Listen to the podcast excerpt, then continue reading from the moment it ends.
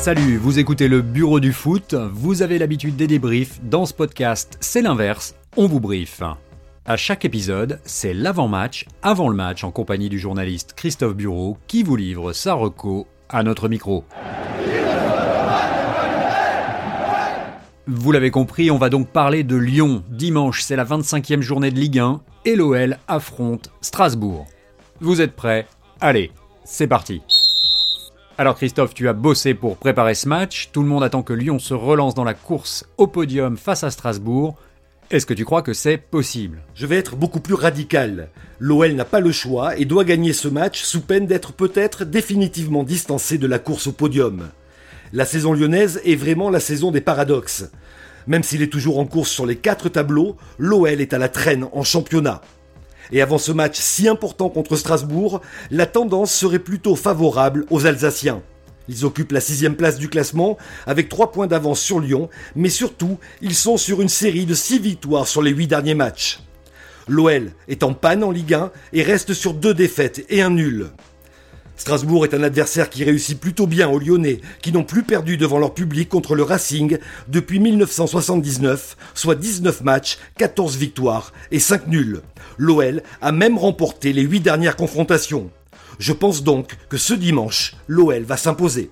Ok, c'est clair. Pour compléter cette reco, je te propose de nous livrer ta vision des différentes lignes de l'équipe en une minute.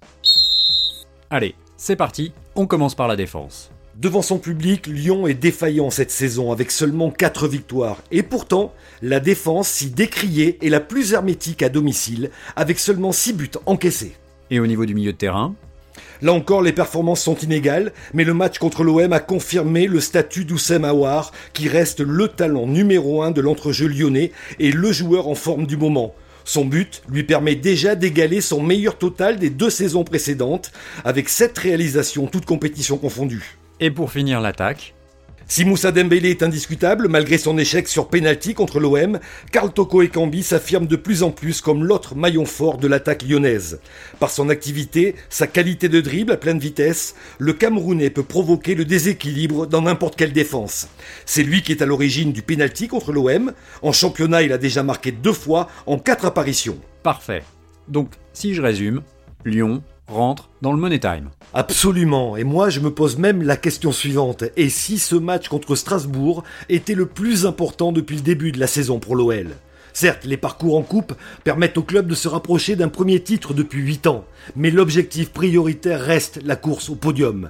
Actuel 9 du classement à 16 points de l'OM et 8 de Rennes, 3 Lyon, en plus de devoir combler ce retard, va devoir aussi faire mieux jusqu'à la fin de la saison que les autres clubs qui le précèdent, comme Lille, Monaco ou Bordeaux. Drôle de défi qui passe déjà par une victoire vitale ce dimanche. Eh bien, c'est très clair. Merci Christophe.